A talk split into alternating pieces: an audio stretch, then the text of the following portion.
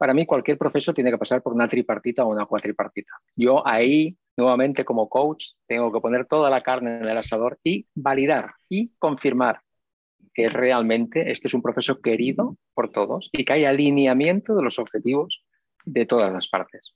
Y ahí es donde tengo que desvelar posibles espacios ocultos. Comienza un nuevo episodio del podcast Ser Coach y no morir en el intento. Si te consideras un coach en crecimiento, este es sin duda tu podcast. Soy Patti Sánchez, coach y fundadora de este podcast, donde entrevisto a expertos en el sector que comparten sus experiencias, conocimientos y herramientas para desarrollarte como coach y para que construyas tu negocio como tal. Aquí encontrarás motivación, inspiración y mucho aprendizaje en tu camino de ser coach. Quiero acompañarte para que sigas creciendo y consigas tu sueño de vivir de esta profesión. Y no solo con este podcast, sino también con el Club de Coach a Coach y con mi programa All Together Now, con el que conseguirás claridad y confianza para transformar tu pasión como coach en un proyecto real. Y si quieres inspiración y recursos, no dudes en suscribirte a mi newsletter. Encontrarás toda la información en patisánchez.com. Y ahora sí, comenzamos. El episodio de hoy es de nuevo diferente, ya que formo parte de los eventos por el segundo aniversario del podcast. Se trata de una mesa redonda con tres coaches ejecutivos con gran experiencia y conocimiento sobre el tema. Merche Aranda, Sergio de Miguel y Tomás López. Ellos comparten su visión sobre la situación de las empresas y sus directivos en estos momentos. Nos explican qué ha cambiado en las empresas, qué necesitan principalmente después de dos años de pandemia y qué solicitan en relación al coaching y la formación, entre otros temas. También responden a preguntas muy interesantes de los coaches que participaron en el evento, sobre cómo entrar en las empresas cuando comienzas, qué pasa si un coaching no quiere el proceso de coaching, etc. Hablamos con ellos también de un tema muy importante, los precios y la necesidad de valorar nuestro trabajo y que también las organizaciones valoren la transformación y los beneficios que consiguen.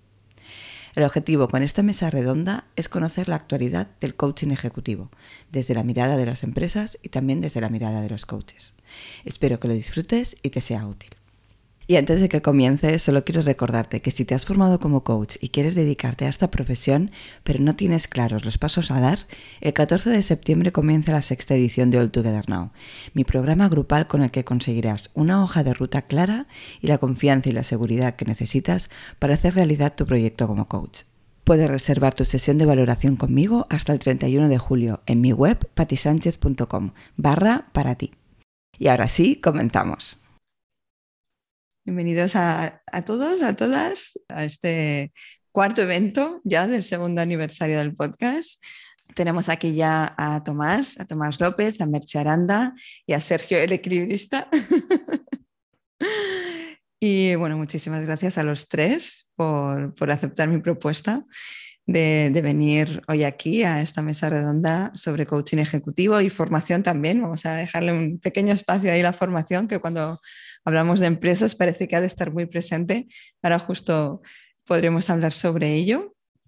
Y como decía eso, ¿no? Hoy nos vamos a enfocar, va a ser una mesa redonda, una entrevista a tres bandas para que nos compartan su experiencia y todo su conocimiento sobre el mundo de las organizaciones y el coaching ejecutivo. Y bueno, voy a empezar por orden, ya que os tengo así a Tomás, eh, Merche y Sergio. Tengo aquí mi chuleta, por supuesto, porque su currículum es muy extenso, así que he cogido algunos extractos de todo lo que, de todo lo que hacéis y de todo lo que sois. Y bueno, Tomás ha sido directivo de empresa en, en las áreas de negocio y de personas durante más de 15 años y desde hace más de 12 acompaña a personas, equipos y organizaciones como coach, coach ejecutivo de alta dirección, coach de equipos y business talent development partner. El propósito de Tomás es ser cada día más auténtico y desde ahí inspirar con la intención de construir una sociedad más libre. Merche. Merche, bueno, exacto. Yo estoy nerviosa, ¿eh? Como, como, podéis ver, a mí estas cosas, aunque pasa el tiempo, cada vez las hago mejor, pero sigo teniendo nervios. Y mm, Merche Aranda, eh, a la que ya he entrevistado en el podcast y que habréis podido escuchar, ella hasta 2005, eh, bueno, fue directora de recursos humanos y también responsable de la gestión de equipos multidisciplinares en varias, en varias organizaciones. Y desde 2005, ni más ni menos, es directora de IDEARE, desde donde acompaña a clientes, tanto individuales como organizaciones, a realizar cambios organizativos necesarios para conseguir sus objetivos, incrementar su rendimiento, su creatividad e innovación. Su pasión co-crear espacios de crecimiento, desarrollar, transmitir y compartir conocimiento. Creo que eso lo, compartimos, esta, esta pasión, Merche. Y uno de sus motores, además, es promover la profesión de coaching con calidad y excelencia. Muchísimas gracias, la verdad, por, por todo lo que haces en ese sentido. bueno, a los tres, muchas gracias. Y tenemos, y tenemos por último a Sergio, eh, Sergio de Miguel, Hola Sergio. Es coach coactivo como yo, me hace mucha ilusión también que, que, seas coach coactivo. Es coach ejecutivo, facilitador sistémico desde enero de, 2015 y actualmente es miembro del comité Semilla del Andatu. Su propósito, inspirar y conectar a personas para promover la transformación de las organizaciones. Su visión es inspirar a un millón de personas para que tengan más equilibrio, y además es podcaster, tiene un podcast que se llama La vida es perfecta, que podéis buscar e inspiraros muchísimo. Así que nada, nos unen, me unen muchas cosas con vosotros y bueno, sobre todo eso que estoy muy agradecida de teneros aquí en este espacio. Y si os parece, comenzamos. Comenzamos con, las preguntas sobre este tema que es, es a la vez, yo creo que, que el coaching ejecutivo ¿no? es lo que más se conoce, pero quizá es lo más difícil, lo que menos tenemos a, la, mano, ¿no? los coaches que estamos empezando. Muchas veces a mí me piden información sobre coaching ejecutivo y como yo no, bueno, ahora estoy empezando, pero no estoy dentro, em, me es difícil a veces eh, conocer más sobre, sobre este ámbito del coaching.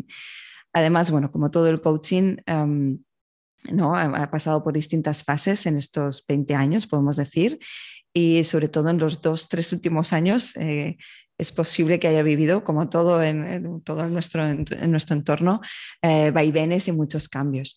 Sí que me gustaría que, que nos centráramos ¿no? en esta mesa redonda en, en ver la situación actual del, del, coaching, como decía antes, también de la formación en las empresas y que podamos ver, que podamos compartir con, con todos los coaches que están aquí y con los que nos van a escuchar después, ¿Cuáles son esas claves para entenderlo bien, ¿no? para entender bien el coaching ejecutivo ahora?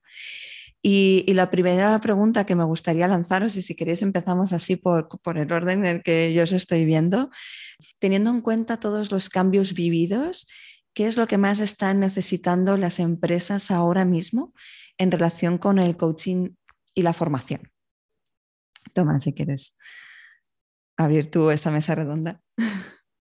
Qué bien, pues hola, ¿qué tal? Muy buenas tardes.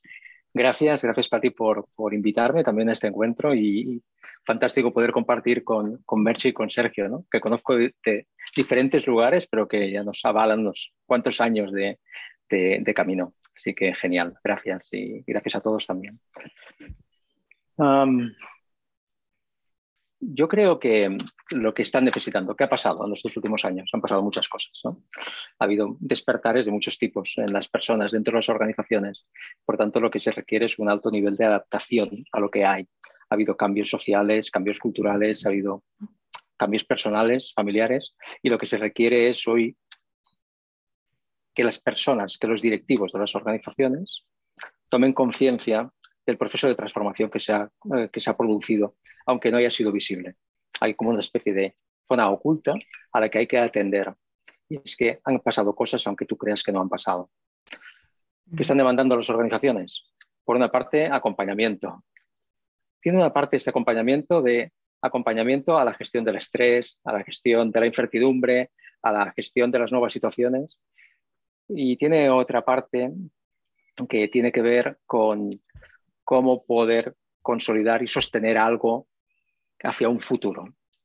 Entonces, yo lo que creo que lo que se está demandando es diferencia. No me consideres como otra empresa, cada empresa es diferente, por tanto, lo que hay que entender y lo que creo que es relevante es hacer una muy buena diagnosis más allá de la necesidad percibida por la propia empresa. Creo que esa es nuestra aportación de valor, ir un poco más allá, aprovechar para ofrecer una diagnosis profunda de lo que está, está sucediendo para a través de esta diagnosis después poder ofrecer aquello que nosotros opinamos que puede ser mejor, naturalmente vinculado con lo que la empresa necesita.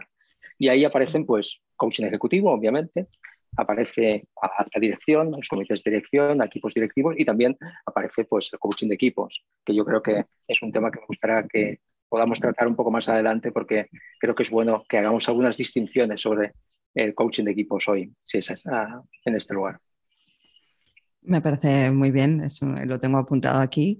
Me, ha gustado mucho lo que has dicho, ¿no? Lo de eh, que, se cree esa conciencia de la transformación que, se ha vivido, ¿no? De, eh, que quizás oculta, entonces el, hecho de poner luz ahí en todos los cambios que, ha habido.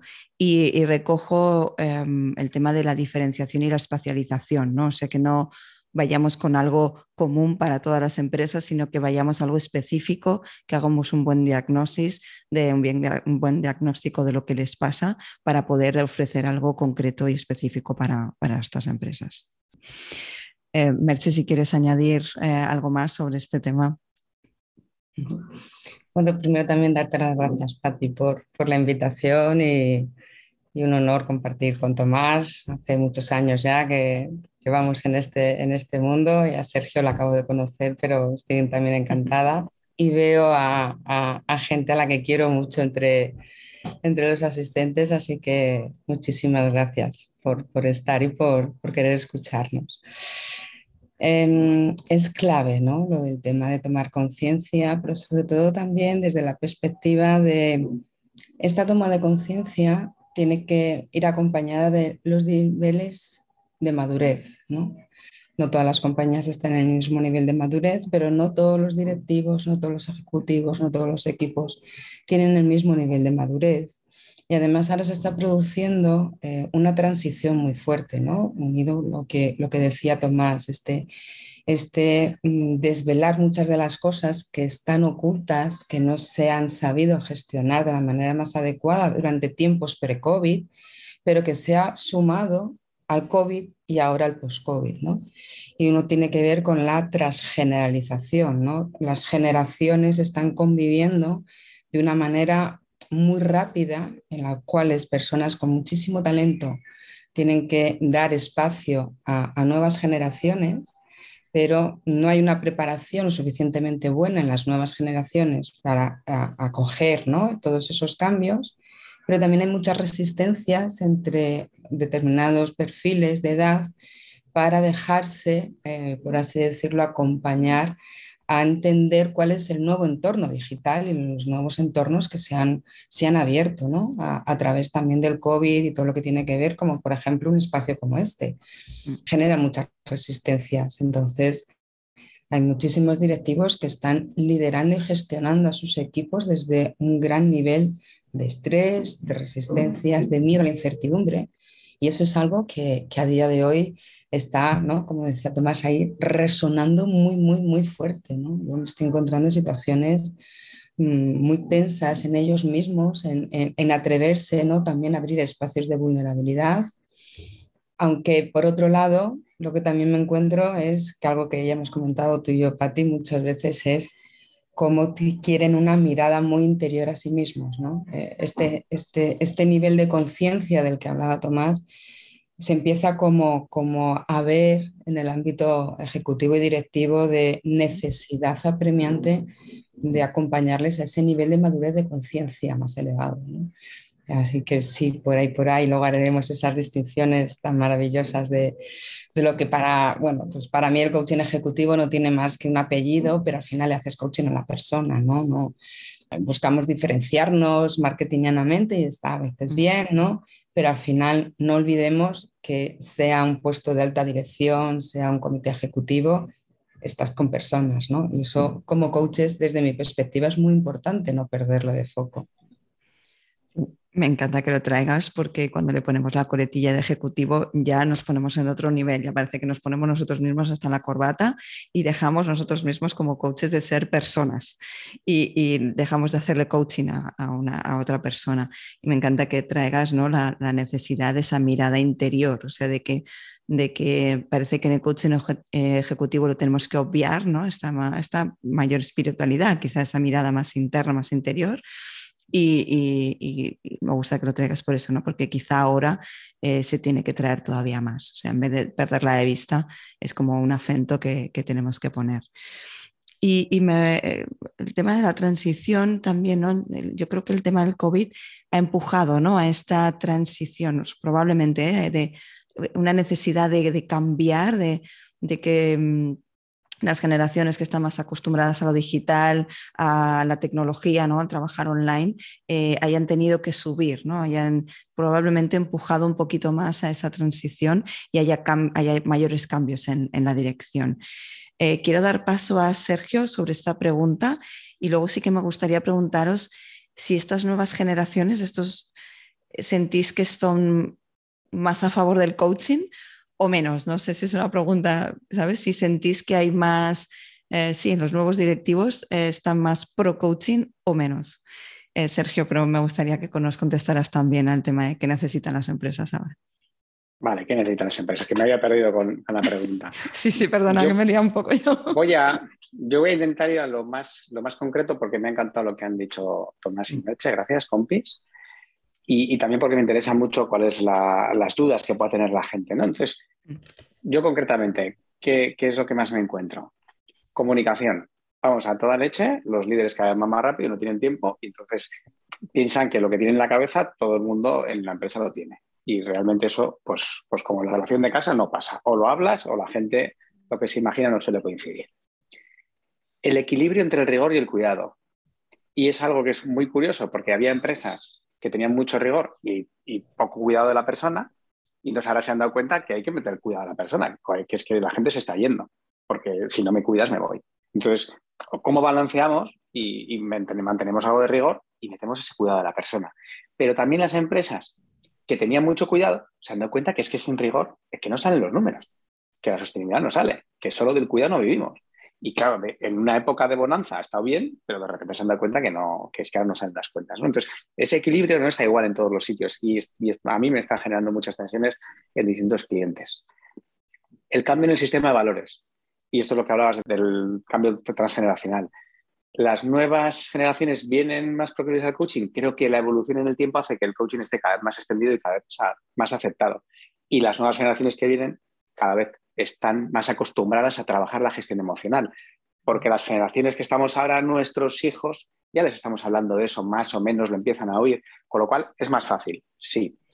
Lo que pasa es que el sistema de valores es distinto. Entonces, en la empresa, lo que viene siendo mis padres y probablemente lo de la generación del setenta y tantos, por las caras que veo, no me siento ni muy, ni muy joven ni muy mayor aquí, pues nos han dicho que si no te esfuerzas no hay resultado. Y resulta que el esfuerzo es importante, pero es que ahora viene un joven y dice, el esfuerzo, sí, también para mí es importante, pero es que el esfuerzo para él es otra cosa. Para ella es otra cosa. entonces, empezar a hablar de qué, es, qué era esfuerzo antes, qué es esfuerzo ahora, uno de los trabajos más, que hemos, más bonitos que hemos hecho recientemente ha sido trabajar con una empresa que era cercanía antes y que era ahora. Porque cercanía antes era irte con el cliente al bar, por ponerlo algo suave, pero ahora cercanía es otra cosa con las pantallas. Bueno, ¿cómo mm. adaptamos ese, ese sistema de valores? ¿no? La gestión de personas recuperar la ilusión de los líderes y cómo gestionar personas, porque se han dado cuenta de que es importante hacer algo con ellas, pero no saben qué. Entonces sí se juntan, pero se juntan para hablar de los objetivos, del resultado, de cómo hacer el proceso, pero no saben cómo preguntarle qué tal está. Algo tan sencillo como eso, ¿no? Y, y ahí cambios tan sencillos estamos poniendo como llama para, preguntar qué tal está. Y eso en algunos sitios está siendo revolucionario. Bueno, y, y, luego, por último, equilibrio personal. Por todo ese estrés que estamos diciendo que cada vez ha sido mayor y el, COVID lo que ha hecho ha sido otra vuelta de tuerca. Entonces, todo lo que está pasando en Estados Unidos, la Big Resignation que está llegando aquí y que acabará llegando fuerte, es que la gente tiene un nivel de presión que se quiere marchar.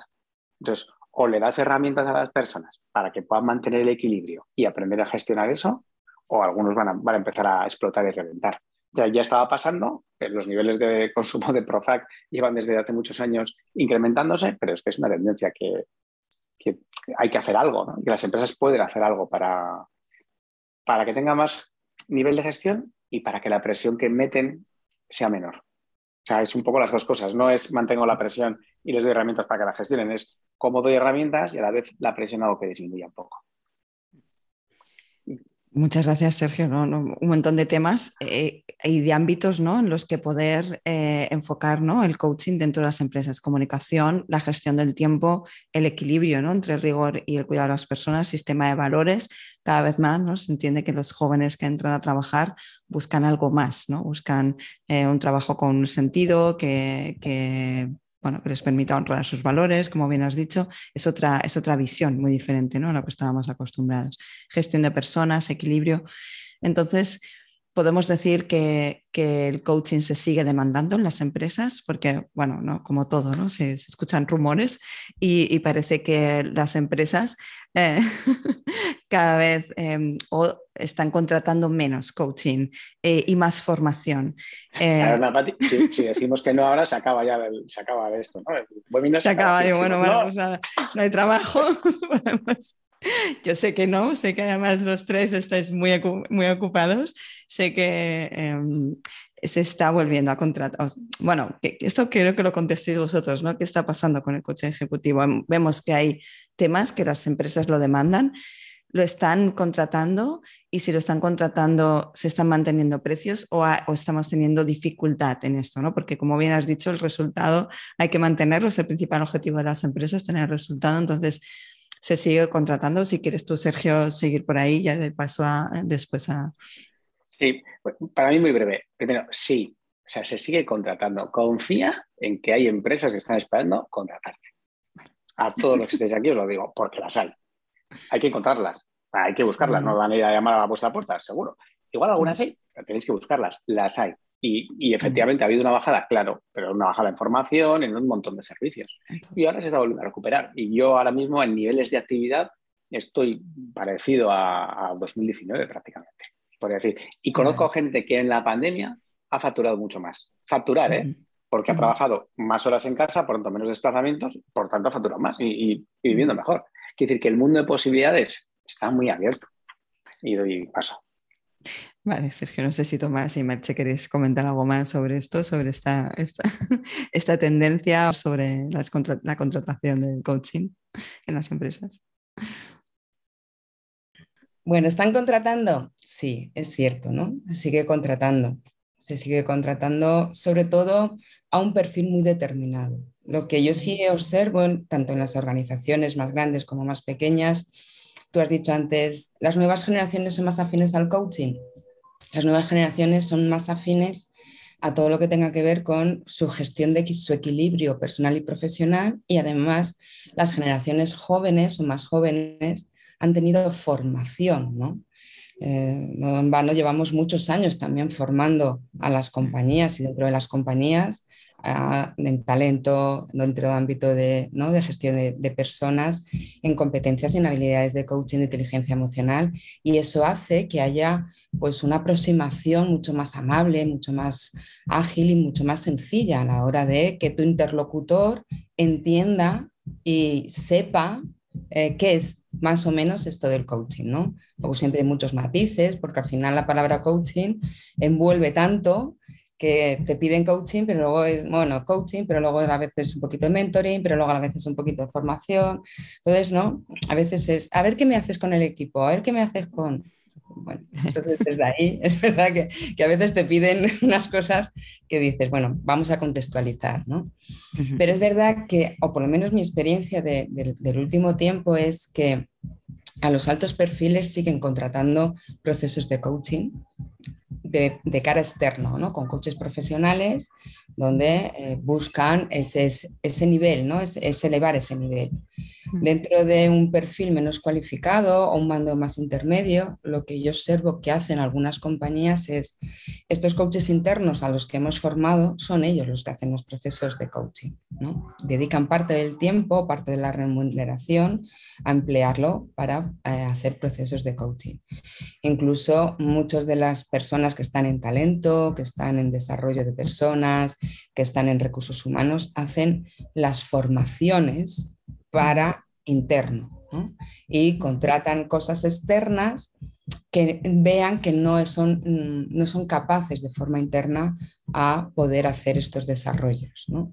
Eh, es verdad que antes las partidas presupuestarias eran mucho mayores que hay ahora. Son más selectivos y mucho más exigentes. Y en los precios, eh, el otro día, y perdonadme que sea un poco vulgar quizá, ¿no? Pero otro día con una gran directora de recursos humanos le dije, esto no es el mercadillo de Marrakech. Si quieres un mercadillo de Marrakech, mm, ves a Marrakech, ¿no? Porque al final es como una competición de, mira, tu competidor me lo hace, por tanto precio menos, ¿no? Y eso, eso es algo que también eh, entiendo que somos muchos más para compartir el, la tarta ¿no? y el pastel, pero tenemos que saberle dar valor a nuestro trabajo, porque al final el trabajo que hacemos con las organizaciones es, es muy fuerte y es muy potente, ¿no? y, y, entre todos tenemos que dignificar también nuestra profesión, porque es muy importante que las organizaciones entiendan que hay una transformación brutal cuando tú entras antes cuando acompañas y cuando eh, las personas profundizan y hacen todos estos cambios, un poco como decía Sergio, ¿no? La comunicación, la comunicación interna, el saber influenciar, persuadir, ¿no? el, que, tus equipos sean equipos de alto rendimiento, o sea, todo ese tipo de, connotaciones que también las ha traído el COVID, pues eh, yo creo que son interesantes ¿no? de tomar en consideración. Totalmente varios conceptos importantes ¿no? que, has, que has comentado, ¿no? contratación de un perfil determinado y también la figura del coach interno. Cada vez eh, más personal propio de las organizaciones se forman como coaches y hacen determinados procesos. Quizá podemos profundizar por ahí para ver realmente en qué ámbitos pueden, qué ámbitos pueden abarcar o, o cómo podemos diferenciar ¿no? en, como un coach externo, hacia dónde puede ir y, qué ámbitos son en los que se aplica el coaching interno. Tomás, me gustaría preguntarte si quieres añadir algo más sobre este tema, ¿no? sobre la contratación actual en las empresas. Mm. Bueno, estoy primero muy, muy en línea con lo que ha comentado Merche. Mi experiencia es muy, muy similar. sí, coaching y sí a determinados perfiles, es verdad, esto no ha cambiado. Y lo cierto es que más que coaching, lo que se pide es acompañamiento. ¿Eh? No sé, el proceso de coaching es una, terminología, es un proceso de acompañamiento. Y lo que me he encontrado en las empresas muy sensibles, que las hay, con directivos muy sensibles, que los hay, y que entienden que el proceso de transformación solo puede pasar a través y con las personas, que lo que se hace es acciones de cuidado a la persona, acciones de cuidado a la persona. Y esto quiere decir con personas que tengan alto potencial o altos directivos de la compañía, dejarse acompañar, ponerles una persona que le acompañe en un proceso de desarrollo que tiene que ver algunas veces, cuando entras en el terreno, como decía muy bien Merche, ¿no? No, estamos, no, podemos diferenciar un directivo de una persona, es una persona. Lo que estamos entrando es un terreno de altísima tensión, altísimo estrés, y lo que estamos haciendo ahí es acompañarle en ese tránsito también. Naturalmente, como es coaching, con un objetivo, con una intención clara. Eso sí que está, que está claro y esto es, este es nuestro valor diferencial. Pero esto está pasando. ¿eh? Por tanto, también uh, quiero digamos, romper una lanza en favor de muchas organizaciones que están realmente cuidando a las personas. Y cuando hablo de organizaciones más pequeñas, cuando hablo de startups, que ya no lo son, ¿eh? porque son startups de quinto año quizá o sexto año, eh, que ya tienen 90, 95, 100 trabajadores, yo conozco profesionales que lo que están haciendo a nivel de cuidados, por ejemplo, eh, mensualmente reunir a su equipo, decidir el equipo cuál es el nivel de formación que quieren obtener y facilitarle esta formación al equipo para que también estén satisfechos y se desarrollen en aquellos ámbitos que quieren, independientemente del sector de la empresa. Por ejemplo, una empresa de inbound marketing que lo que está haciendo es formación en valores, en valores o en cultura corporativa. Entonces sí, creo que esto es fantástico. Hay muchas iniciativas en curso que creo que están yendo en la dirección que yo opino que es una, una dirección transformadora, una transformadora a nivel social. Y cuando hablamos de formación, yo creo que la formación para nosotros, yo ahí estoy con Merche hace muchos, muchos años también en, en, este terreno, para nosotros la formación ya no la llamamos formación, es que no hacemos formación, ¿sabes? Y las empresas, a nosotros si nos piden formación, yo no sé hacer formación. Y lo que puedo encontrar, como los compañeros, ¿eh? conociendo a Sergio y conociendo a Merche, es lo que podemos hacer es facilitar, ¿eh? podemos hacer facilitación en todo caso, pero formación, vamos, ni hablar, porque la formación al uso aún se continúa viendo como entrégame unos recursos, ¿vale? Entrégame algo, entrégame unas herramientas para que yo haga algo con eso. Digo, no, mm. nosotros, modelo de Colp total, primero experimenta, te lo hago vivir, reflexiona sobre lo que has experimentado y después ya te diré teoría si es necesario, si fuera necesario, si fuera necesario. Pero sobre todo experimentación, experimentación, experimentación. Es decir, vivimos la formación también como vivimos nuestra propia vida y también como vivimos el coaching. ¿no? Este es un elemento que creo que es diferencial, por tanto, si te piden, si nos piden formación, yo no voy a hacer una diferencia de precio muy importante entre eso que dicen ellos que es formación y lo que yo digo que es coaching, ¿vale? ¿De acuerdo? ¿Sabes? Porque para mí es lo mismo, estamos hablando de lo mismo, estamos hablando de procesos de acompañamiento en la transformación, al desarrollo o en el bienestar de las personas. ¿eh? Esto es lo que yo observo y por ahí me diría. Por tanto, como decía, no sé si era Góngora Quevedo, solo el necio confunde valor con precio. Entonces, sinceramente, no creo que el valor es el que es, el precio que el que creen que es. Sí, mira, me la voy a apuntar esa para, tenerla bien presente porque lo confundimos y, al revés, ¿no? O sea, a veces nos damos eh, o sea, sí, nos damos poco valor y por eso le ponemos poco precio. Pero bueno, no vamos a entrar ahí, que es, es, un, es un, melón importante. Eh, pero me gusta que, que, lo que has comentado, Tomás, porque nosotros, claro, tenemos en la cabeza, ¿no? Pues la formación. Y, y mm, quizá las empresas buscan formación y entiendo que lo que, lo que haces es, es ofrecerles otro tipo de acompañamiento. Entiendo por qué puede ser, lo, evidentemente, porque es lo que más les va a ayudar a, a, conseguir esa transformación cómo se lo toman las empresas. Es decir, ellas eh, tienen unas necesidades y, tú le ofreces la facilitación eh, para eh, cubrir esas necesidades o te ofrecen formación y tú les dices, mira, formación no, sino mejor esto. Es para entender, para entender, ya que aquí estamos sobre todo con coaches que estamos comenzando, para entender cuál es el proceso. Bueno, yo, te comentaré mi experiencia, pero sería sintético también para que naturalmente puedan compartir los compañeros. Yo lo que creo es, primero, siempre que nuestro trabajo, como yo entiendo mi trabajo y sé que los compañeros también, es que nosotros tenemos que aportar valor en cada encuentro que hagamos con la compañía.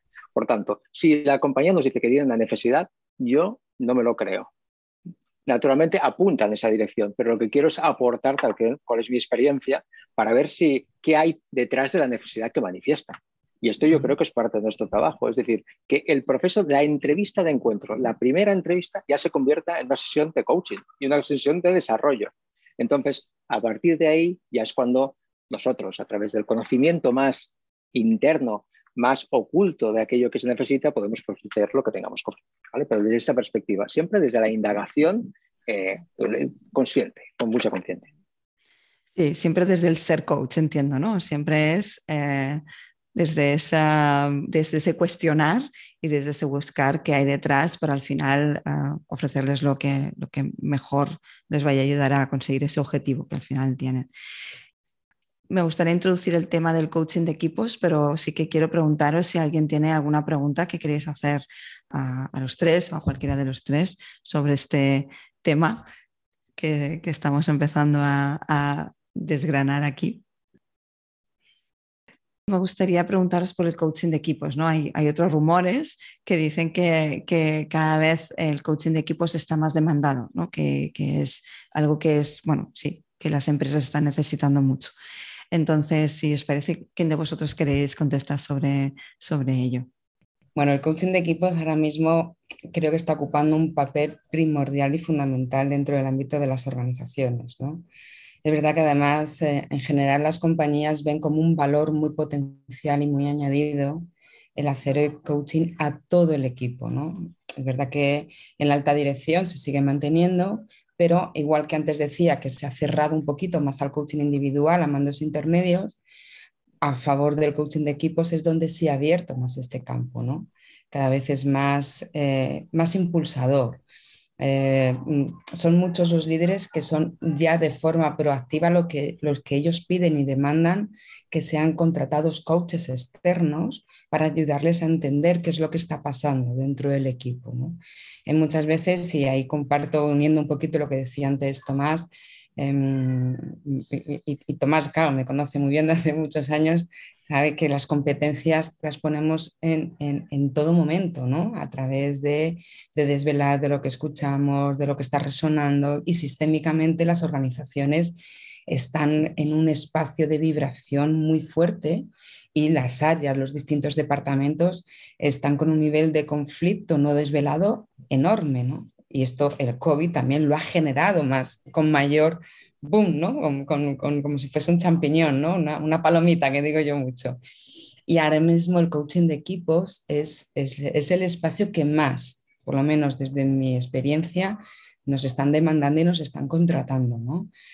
Y, lo que también desde las distinciones, ¿no? que, ahora me, callo para que puedan Sergio y, y, Tomás decir, sí que es muy importante hacer distinciones muy fuertes en lo que entre es coaching de equipos, facilitación, Em, coaching grupal, porque es verdad que ahí de nuevo las compañías, igual que en su momento cuando yo empecé y yo hablaba de coaching, la gente me decía, ¿qué dices? ¿De qué hablas? ¿no? Eh, esto no, no, se, no se entendía y a día de hoy la mayoría de las compañías entienden lo que es un coaching, un proceso individual.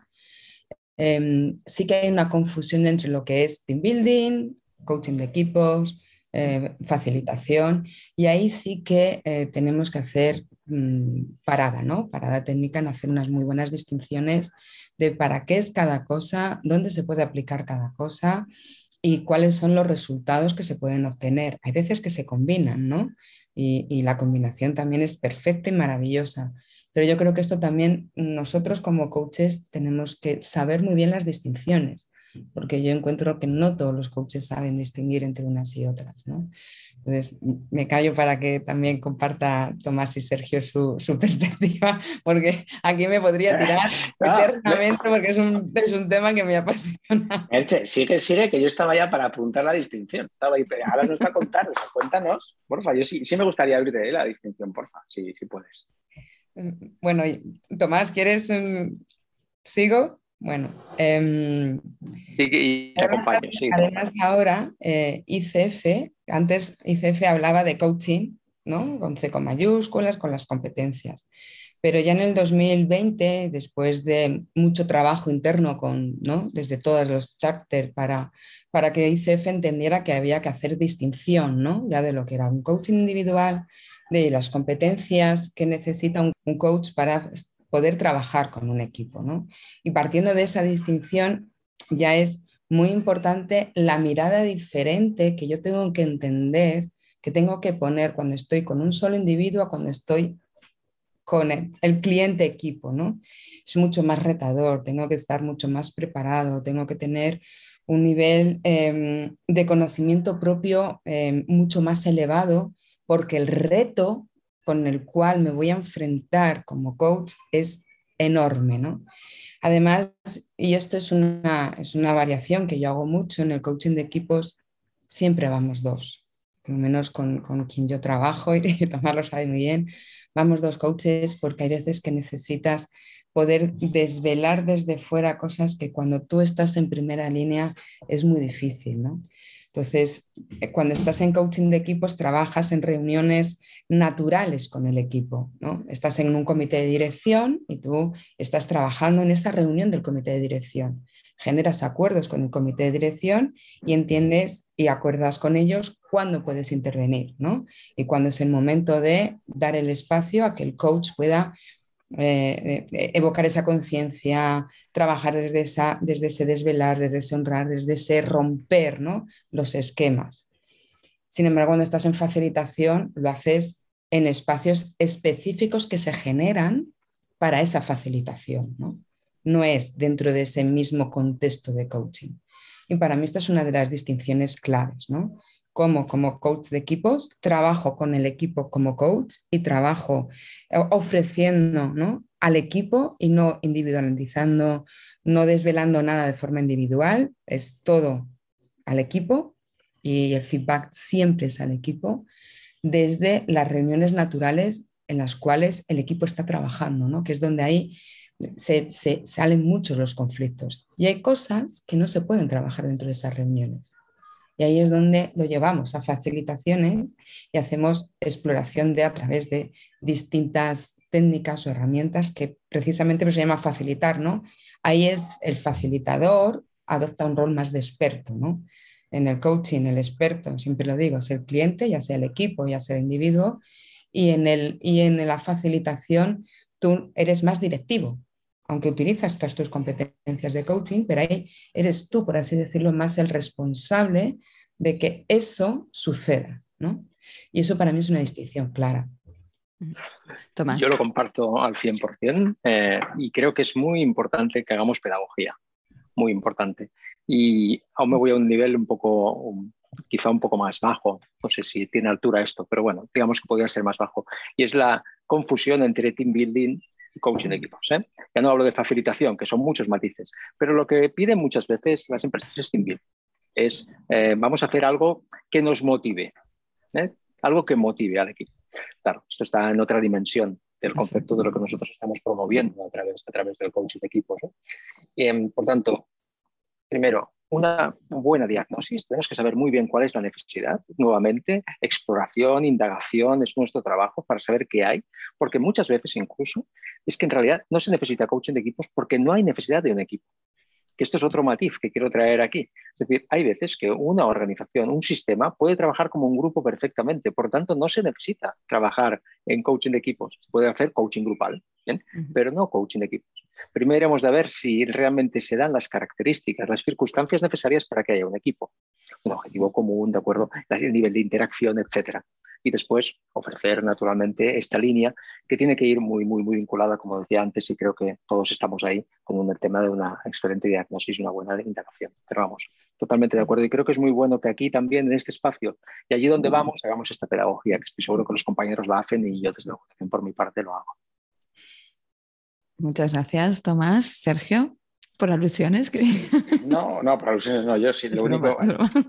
Hay, un tema con la facilitación, que como está aquí Buggy lanzando la facilitación sistémica que yo trabajo, ahí, ahí podríamos entrar en líneas finas. Pero estoy de acuerdo con él, sobre todo con lo del team building, que, que además quería comentar, que esto es de hoy. ¿Cómo piden los clientes? Los clientes piden así. Esto es un mensaje de WhatsApp que me han dicho. Dice, mira, mi directora comercial quiere incluir algún elemento motivacional en la próxima jornada de trabajo con su equipo comercial. No sabe si un taller, una charla o algo. Duración máxima dos horas. Bueno, esta es la petición. Y esto es lo habitual. Entonces, a partir de aquí, esto puede ser que se vayan a la bolera, que se vayan a echar unas cervezas, unas tortillas ahí entre todos. Puede ser un taller, puede ser un coaching de equipos, puede ser una charla motivacional. Yo qué sé, o sea, no tengo ni idea. Ahora hay que, hay que enseñar al cliente a que muchas veces esto que hace, que lo hace con nosotros, también sucede internamente. Estos son los pedidos internos que se hacen. Mm. Entonces, bueno, ese es, Parte del, es parte del juego. Me, me, ha apetecido compartirlo porque era de hoy y digo, mira, es que es la realidad que, vivimos. Muchísimas gracias porque habéis traído temas muy interesantes. Hay tres preguntas que mm, eh, quiero lanzaros, pero recojo el, hemos de escuchar al cliente, el cliente es el que nos traslada la necesidad como lo hace, ¿no? Es nuestra labor indagar realmente en qué quiere, qué necesita y con eso ver qué le podemos ofrecer y, por supuesto, educar al cliente ya no en que es coaching o que deja de ser coaching, ¿no? sino en lo que nosotros podemos ayudarle, acompañarle para que consiga esa transformación que al final necesita. Un poco es en lo que, en lo que me he podido quedar. Hay preguntas muy interesantes, si os parece, como nos queda poco tiempo, voy a hacerla y contestáis, eh, levantáis la mano quien, quiera de vosotros tres que, la quiera comentar. Y por supuesto, si alguno tiene un matiz o algo que añadir, por supuesto. La primera es de Vanessa, que dice, ¿cuál sería la mejor manera de entrar en el mundo del coaching de empresas con un curso de formación de coaching sin estar todavía acreditado por ICF? O sea, cuando estamos comenzando. Sergio. Yo, esta, la, esta, la, quería responder yo, pero por profesor, ¿eh? porque yo estoy dado de alta en ICF, que si no se me ha caducado todavía. En mis siete años, nadie, nadie, ningún cliente, pues mi experiencia personal, ¿eh? me ha preguntado si estoy acreditado por ICF. Ninguno. Que no digo que esté bien o esté mal, digo que es la realidad que yo he vivido. Y creo que ahí sobre todo también es ser capaz de conectar el valor que tienes para poder entregar al cliente y en el valor está todo el bagaje. Creo que hay que sumar todo el bagaje. O sea, yo cuando le escucho, joder, en la vida laboral que ha tenido Merche o Tomás, dices, ostras, es que desde ahí sumar las habilidades de coaching te hacen un plus a lo que ya sabes. Y eso, o sea, es para ti y es también para el cliente, le da mucha confianza al cliente, ¿no? Entonces, hay que ver qué es lo que tú crees que le puedes aportar al cliente y trabajar desde ahí. Para mí eso es lo importante. Lo otro, pues bueno, te asegura metodología, te asegura unos mínimos, una base, que vas a seguir un proceso, está bien. A mí, en mi experiencia personal, todavía hoy no me lo han pedido. Algo más que sobre el tema de, cómo, quizá cuál sería la mejor manera, Merche, por favor. Claro, mi experiencia es la contraria, Sergio. Realmente. Parece una mesa de redonda. Realmente hay muchas compañías que además eh, cuando, cuando abres procesos con, con, otros coaches te piden que tengan una certificación y con un montón de años de experiencia. Eh, a mí, por ejemplo, me piden que los coaches que me acompañen mínimo tengan el nivel PCC.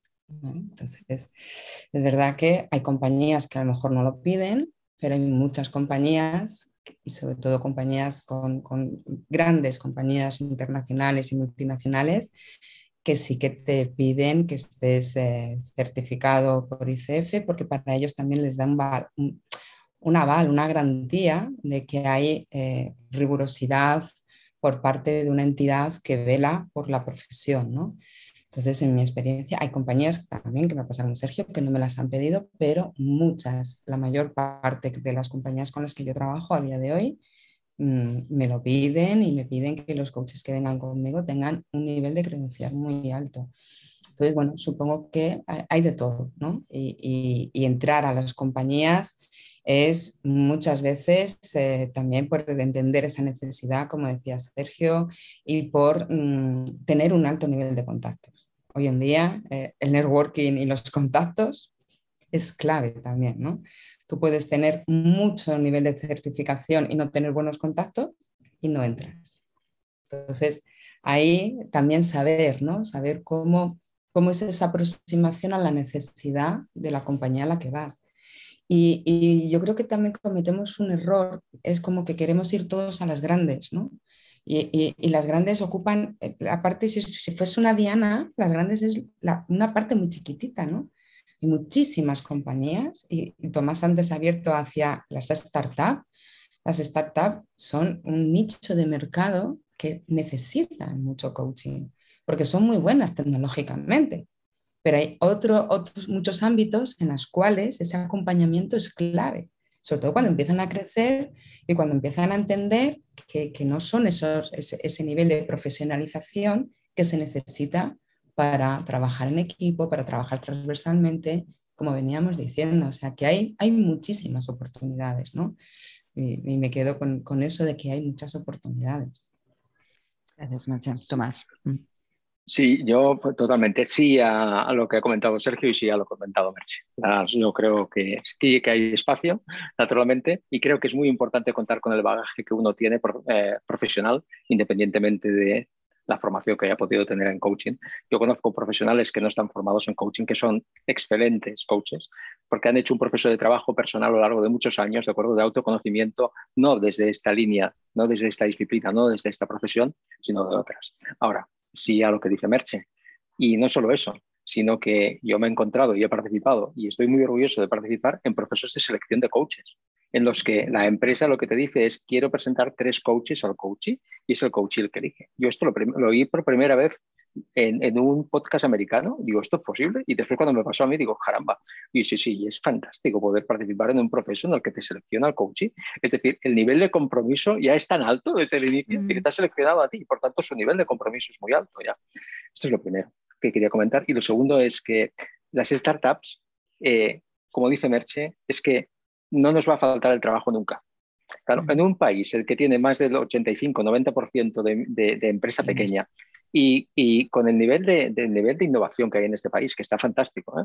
Eh, las startups al cabo de dos años o tres es cuando empiezan a necesitar coaching. ¿Por qué? Porque aquello que era un sueño, aquello que era un sueño se convierte en una tensión.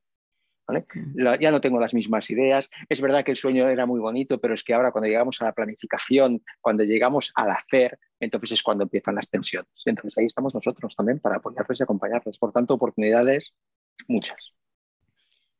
Muchas gracias a los tres. Como digo, no somos coaches que estamos em, empezando, eh, o, al menos es, a lo que se dirige este podcast, que tengamos en cuenta mucho nuestra experiencia profesional y de vida anterior, que la pongamos en valor para no ir solo con, es que me acabo de formar, sino que que tengamos en cuenta esa experiencia profesional que es la que van a valorar también las empresas. Y, por supuesto, nuestra formación de coaching y la certificación en, caso de algunas empresas, consultoras, creo que casi todos, no sé si tenéis eh, este dato vosotros, pero consultoras muchas te piden la certificación por ICF. Voy a continuar con la siguiente pregunta, que también es muy interesante y creo que es algo que, puede, puede pasar. ¿Cómo se aborda, es de Pilar, eh, cómo se aborda un proceso en el que el cliente considera que le han puesto, que le han puesto un coach? Cuando el cliente, como alguna vez me han dicho a mí, no cree en el coaching. Voy a responder yo primero. Venga, Tomás, por favor. Creo que, que no hay caso. ¿Sabes? Quiero decirte que no hay caso. Y te quiero, explicar qué quiere decir que no hay caso. Voy a ir yo directamente. Puedo ir a través de una consultora, pero voy a poner el primer caso, que voy yo directamente. Para mí, cualquier proceso tiene que pasar por una tripartita o una cuatripartita. Una tripartita es directamente el responsable de, responsable de la persona, el coach, el coachee y yo. O una cuatripartita en la que está también recursos humanos. Yo ahí nuevamente como coach tengo que poner toda la carne en el asador y validar y confirmar que realmente este es un proceso querido por todos y que hay alineamiento de los objetivos de todas las partes. Y ahí es donde tengo que desvelar posibles espacios ocultos. Por tanto, no es un encuentro eh, pequeño. Puede ser un encuentro de 30 minutos, pero puede ser un encuentro de una hora o puede ser un encuentro de una hora y media, hasta que se desvela todo y queda claro que realmente todos perseguimos el mismo objetivo. Si no hay este objetivo, yo ya no voy, porque lo que les tengo es que decir, señores, esto es lo que se ha manifestado aquí, ¿qué queréis hacer con esto? ¿Qué es lo que queréis hacer? Y si lo podéis plantear ahora o lo podéis plantear eh, en vuestro, os vais a vuestros refugios de invierno, lo, lo, validáis y decidís qué queréis hacer con ello. Y después me lo comentáis. Y si es a través de una consultora, en el que a lo mejor me encuentro con el proceso, yo no trabajo con cualquier consultora, tengo que trabajar con una consultora que tenga unos valores, un propósito muy similar al mío que me garantice que ese paso previo que ha hecho con la organización es como si lo hubiera hecho yo. Por eso no puedes ir con cualquiera también, porque si no te puedes encontrar con alguna sorpresa que no me ha pasado, pero sería muy lógico que pudiera pasar. Muchas gracias, Tomás. Creo que, ha quedado claro. No sé si Marche o Sergio queréis añadir algo más. Sergio. Sí, a mí me gustaría contar mi experiencia personal, porque estando de acuerdo con Tomás, que creo que es lo que hay que hacer, la vida a veces es caprichosa y te lleva por otros lugares. Y, desde el querer ayudar a la persona, a veces te encuentras en otra situación. A mí me ha pasado dos veces que llegando al sitio, pues, oye, mira, eh, te firmo aquí que has hecho las sesiones y te tiras y ya está, y lo, dejamos aquí, ¿eh? y, no nos molestamos mucho, ¿no? Entonces, mi respuesta tiene una mezcla, que es, yo no voy a hacer eso. O sea, si tú quieres terminar el proceso, porque en este caso no, no ha aparecido esto que ha dicho Tomás, hablas con el responsable correspondiente y le dices, oye, yo esto no lo quiero y ya está. Yo no te voy a afirmar que yo he hecho, o sea, yo no voy a cobrar tampoco por algo que no he hecho, sin más. Entonces, cuando tú les das ese permiso, también de, oye, que no pasa nada, que si tú no lo quieres, no, lo hacemos. Ahora, tienes un proceso que seguir para ello. En ese momento, a mí en los dos casos, han hecho, bueno, igual puedo rescatar esto y me vale para algo. Digo, bueno, esto es un regalo que te hace la empresa tú mismo. Si lo quieres rescatar para algo, yo estoy aquí para ayudarte. ¿Para qué te, sería útil? En uno de los casos, al final hicimos parte de, ese proceso, Era una mezcla, era una mezcla rara también, ¿eh? de, coaching y acompañamiento comercial. Y en otro proceso, lo que hicimos fue, vale, no, no lo quiero para mí y quizás sí me puedes ayudar a gestionar mejor a mi equipo es como, no, no para mí, pero te voy a utilizar para mi equipo. Es como una mezcla un poco rara. Eh, y hay veces que la gente no, no, sabe cómo decir que le puedes ayudar y entonces te lo viste de otra manera, ¿no? Pero para mí fue clave el darles la opción que probablemente en su empresa no hayan tenido o ellos han sentido que no estaba, de que, de que es libre. Ahora, hay que, hay que ponerlo encima de la mesa con claridad. Y a mí en los dos casos me ha funcionado. Muchas gracias, Sergio. Eh, un, aporte más, ¿no? Sumando a lo que decía Tomás y sumando a lo que decía Sergio, que es verdad que tantos años te encuentras de todo. Y esto algunos de los coaches que ya hay aquí me lo han escuchado decir, eh, generar acuerdos claros eh, es fundamental porque a veces las compañías y los clientes nos ponen en situaciones complicadas. Y también tenemos algo que desde mi perspectiva, eh, habiendo trabajado en el comité de ética durante muchísimos años, habiendo sido miembro del comité de ética, tenemos un código deontológico al cual honrar, ¿no? Y dentro del código deontológico, esto de generar acuerdos claros, concisos, con todos los partners, ¿no? Con todos los actores participantes es clave para que luego no nos encontremos con este tipo de situaciones que decía Pilar, ¿no? Esa voluntad, si el cliente realmente tiene voluntad de hacerlo y tú tienes unos acuerdos escritos muy claros y tu código deontológico muy integrado, mm, es, es, muy sencillo gestionar estas situaciones, ¿no? Pero desde, desde ahí, con esa, con esa honestidad también y con esa claridad, ¿no? Como decía un poco ahí también Sergio, ponerlo encima y que sea el cliente, ¿no? Sí, y, me ha hecho gracia porque Vanessa, eh, no, Vanessa, no, Carolina, perdón, comentaba, o sea, es qué tranquilidad, qué buenísimo no sentir la obligación de tener que llevar a cabo todos los procesos, ¿no? Como, ustedes tengo que arrastrar a esta persona que no quiere y, y, que hacer el proceso de coaching. Es que si no quiere, no hay proceso de coaching, como bien ha dicho Tomás. No, no nos podemos sentir obligados a, a, arrastrar a esta persona a algo que no quiere, ¿no? Podemos invitarle. Me gusta también que lo traigáis, ¿no? Que podemos poner las cosas claras encima de la mesa, decir, hey, esto es lo que hay, si no lo quieres no pasa nada, déjalo, ¿no? Y ver qué pasa ahí, ¿no? Y, y eh, sí, ser lo más abiertos y honestos y auténticos posible, permitirnos eso, porque eso siempre le da paso al cliente. Otra pregunta, yo creo que va a ser de respuesta muy corta, pero os la voy a lanzar de Raquel que si te has formado como coach, pero no tienes experiencia aún y te dan la oportunidad para practicar en tu empresa como coach ejecutivo o de equipos, ¿es algo positivo lanzarse a la piscina y hacerlo? Quien quiera de vosotros tres puede contestar. a, mí, cualquier, la respuesta a la pregunta, en cualquier caso, que diga es positivo lanzarse a la piscina, yo siempre voy a decir que sí. Porque, porque vas a aprender en cualquier caso. Pero me da igual la pregunta. ¿eh? En este caso concreto, creo que tienes que valorar eh, lo capaz que te sientes y, añadiría una cosa aquí. ¿eh? Valoraría el riesgo. Porque cuando lo haces en tu empresa, y puedo contar un caso de una persona que le ha pasado algo así, el riesgo de hacerlo era, ojo, si sale bien, no vas a ganar nada.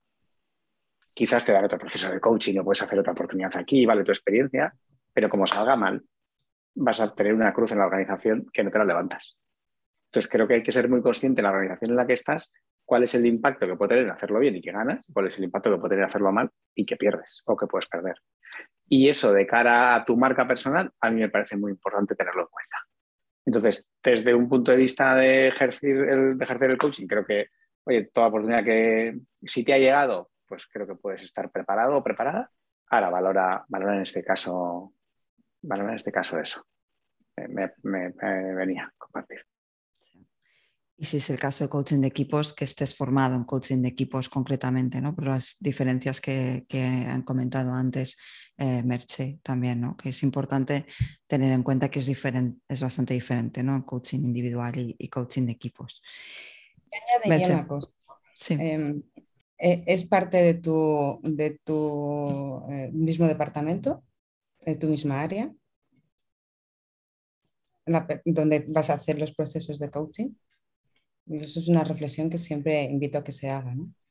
Eh, es un departamento con el que no tienes relación en el día a día. Tú eres el líder de ese equipo, no puedes hacer el coaching. Esto también sería un conflicto de intereses. ¿no? Mm, al final es, eh, ponte tú a cuestionarte un poco, como decía Sergio, ¿no? pregúntate con honestidad. ¿no? Este es un espacio donde yo puedo realmente hacer un proceso limpio no estar influenciado por todas las dinámicas que se están produciendo. Entonces, bueno, eh, este también es un ejercicio de honestidad siempre con nosotros mismos. Cómo, cómo, cómo cuestionarnos como coaches, ¿no? Donde realmente puede ser eh, útil. Pero sobre todo pregúntate cuáles son esos espacios que tú tienes que desvelar porque un coach, como decía bien Tomás, estamos ahí para desvelar, para, para, para abrir, para que realmente puedan eh, hacer una transformación eh, y tienes que tener la valentía de a veces eh, tocar determinados puntos que haces saltar. Entonces, si estás dentro de la organización y tocas esos puntos dentro de tu misma área, Em, pregúntatelo, ¿no? Otra cosa es eh, que estés en un área paralela, que tu departamento sea otro departamento. Entonces, mm, yo desde ahí, eh, cuestionate, pregúntate primero, ¿no? Si, si la respuesta sale como muy intuitiva de sí, pues no hay nada que resolver ahí. Si hay dudas en el coach, ¿no? Como siempre decimos también cuando trabajamos la ética, si hay algo que, que te está cuestionando, mm, pregúntate, desvélalo primero antes de, darte una respuesta, darte ese tiempo ¿no? para poder preguntarte. Utiliza tus propias competencias para poder cuestionarte. Sí, yo quiero, aportar algo más, quizá, y es, desde luego, el primero es un cuestionamiento propio, un autocuestionamiento, y yo creo que es importante conocer cuál es la cultura de la compañía. ¿Hay cultura de coaching en la compañía o no hay cultura de coaching en la compañía? Hay, por tanto, ¿existe ya un grupo de coaches internos que están reconocidos por la organización y se conoce cuál es el trabajo que están realizando? ¿Sí o no? por lo que estamos hablando es algo un poco más amateur, que estaría bien también. ¿eh? Bueno, yo creo que también es interesante primero el autocuestionamiento y también observar cuál es el impacto que puede llegar a tener o cómo puede ser recibido por aquellas personas. Por tanto, sí, lo ha comentado eh, Sergio, del riesgo que tiene sobre tu autoimagen y también el riesgo que está teniendo en el proceso que puede ser de acompañamiento a otra persona, el impacto que a lo mejor espera en función de que tenga o no tenga información sobre qué es el coaching dentro de la compañía. Por lo tanto, también tener en cuenta el factor cultura de la compañía. Muchísimas gracias a los tres. Eh, ya nos contará Raquel qué, vais a hacer, qué, has decidido. Había una pregunta sobre cómo diferenciarse una empresa o, necesita coaching de equipos o coaching de grupo. Yo creo que en parte ya lo has contestado, Tomás. No sé si quieres añadir algo claves ¿no? para diferenciar entre coaching de grupos y coaching de equipos. Y por último, ya os haré una última pregunta y acabamos. Sí, hay muchas diferencias entre un grupo y un equipo, pero una básica es que hay un objetivo en común y tiene que haber un objetivo en común. Entonces, si no hay objetivo en común, no hay equipo. Esto es lo primero. Entonces, yo creo que este es un factor que tenemos que considerar. Y aquí hay un elemento que cuando hablamos nosotros en equipos, o como mínimo yo en equipos, trabajo mucho con el modelo de Lencioni. Entonces, lo que creo que hay un elemento clave que es la accountability, que es el concepto de responsabilidad compartida concepto, pues tiene, cuando hay un elemento, un objetivo en común, es que tiene que haber un elemento de responsabilidad compartida, es decir, que todos nos sentimos responsables de aquel elemento, más allá de que yo me sienta responsable de mi silo concreto. Si es así, entonces seguramente puede haber, se pueden dar las circunstancias, que no son las únicas circunstancias para que pueda haber. Mm. Muchísimas gracias, Tomás. Muchísimas gracias a los tres. Me gustaría haceros una última pregunta con la que suelo cerrar siempre las entrevistas. Y es que si tuvierais un único mensaje que dar a los coaches que están comenzando, y en este caso que quieran ser coaches ejecutivos, ¿cuál sería? Podéis empezar, eh, daré el paso a Sergio, luego a Merche y luego a Tomás. un único mensaje en corto. Como decía Winston Churchill, para dar una conferencia de un minuto, dame cinco días. Así que eh, esta, esta pregunta para un único mensaje, no tendría un único mensaje así como para todos. me tendría que dar un tiempo ahora, porque creo que cada uno. mi mensaje sería: encuentra cuál es tu mensaje. Mm. ¿Cuál es tu mensaje? ¿Cuál es tu mensaje entregar al cliente? ¿Cuál es tu mensaje de, inspiración? ¿Cuál es tu mensaje de propósito? O sea, cómo buscar tu mensaje. Porque cuando encuentras eso, es más fácil que aparezca el cliente. Muchas gracias, Sergio. Merche. bueno, esto también de mensajes únicos a mí se me da muy mal, Pati. Ya, ya. Yo pensé, tú que tienes experiencia. Te, voy a dar un poco de tiempo, Merche. Mientras tanto, digo, pues el mensaje yo ahora ya de coña diría, oye, que, nos sigan en redes, joder, a nosotros. bueno, eso ya los tienen, vuestras redes tienen todo, ya os siguen. Claro, que te sigan a ti, Pati, que estoy conectado contigo, que creo que has hecho un trabajo muy bueno, es verdad, ¿eh? para, para, la gente al principio. O sea, de hecho, es un buen mensaje, oye, seguirle a Pati ya lo estáis haciendo muy bien. Gracias, gracias. Me ha sacado los colores, Merche.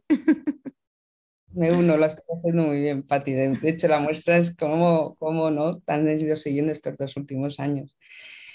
Al final es, em, de nuevo, ¿no? La, coherencia. Yo hablo mucho de coherencia y de congruencia, ¿no? Donde yo pienso que puedo aportar ese valor único y diferencial como coach. No, no le quiero poner etiquetas, sino donde sé que puedo aportar ese valor único y diferencial. Y con ese valor único y diferencial, abrirme a la posibilidad de Em, ¿Puedo ser un poco impertinente? Hay, yo hay un dicho que digo y, algunas personas se van, a, se van a reír y algunas que ya me lo han escuchado, espero que también, ¿no?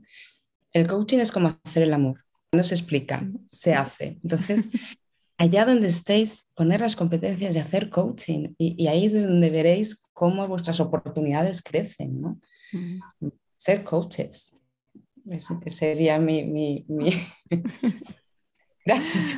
Muchas gracias. Pensé, que ibas a acabar con otro mensaje de verdad más provocador, ¿eh? pero a mí no me ha parecido nada impertinente, Me ha gustado y yo también lo uso. Gracias, Merche. Pues Tomás. Qué bueno. Pues casi me quedaré con el de Merche, ¿sabes lo que te digo? Yo mira, yo creo que adelante, adelante, sea auténtico y después quiero parafrasear a Whitmore, que para mí es la, lo que primero escuché y lo que me ha llevado y me ha conducido cuando me pierdo. Conciencia y responsabilidad. Nada más. Esto es el coaching. Conciencia y responsabilidad. Nada más. Y ni nada menos. Y tanto, nada menos. Y nada menos. Creo que la conciencia te lleva a la responsabilidad y la responsabilidad te lleva a la conciencia y es un camino, es un bucle, es un bucle benefactor. Entonces creo que es eso. Es lo que puedo decir. Pues muchísimas gracias a los tres, muchísimas gracias a todos. Sé que estaríamos aquí horas, o sea, yo me quedaría aquí, mira que son las ocho y llevo aquí desde las cuatro y media, pero eh, me quedaría aquí horas. Eh, teníamos preguntas, seguro que había más preguntas por aquí, pero bueno, como os digo a todos, estáis invitados a volver a repetir. Eh, por mi parte, estaré encantada. Y de verdad, muchísimas gracias a vosotros tres, por supuesto, y a todos los que habéis venido esta tarde a participar en este eh, cuarto evento. Muchísimas gracias, de verdad. Gracias a ti y gracias a todos. Gracias, Pati, y muchas gracias a todos también. Gracias. Pues un gracias, mucha suerte. Hasta aquí el episodio de hoy. Encantada de acompañarte una semana más. Espero que lo hayas disfrutado y sobre todo que te haya sido útil. Y si es así, te agradecería muchísimo que dejaras una reseña en iTunes o ebooks. Y por supuesto, no dudes en compartirlo con otros coaches en crecimiento o en tus redes sociales. Y recuerda que te espero en tu club de Coach a Coach. Si quieres más información, solo tienes que escribirme a info.patisánchez.com. Muchísimas gracias por estar ahí y formar parte de esta comunidad. Hasta el próximo episodio.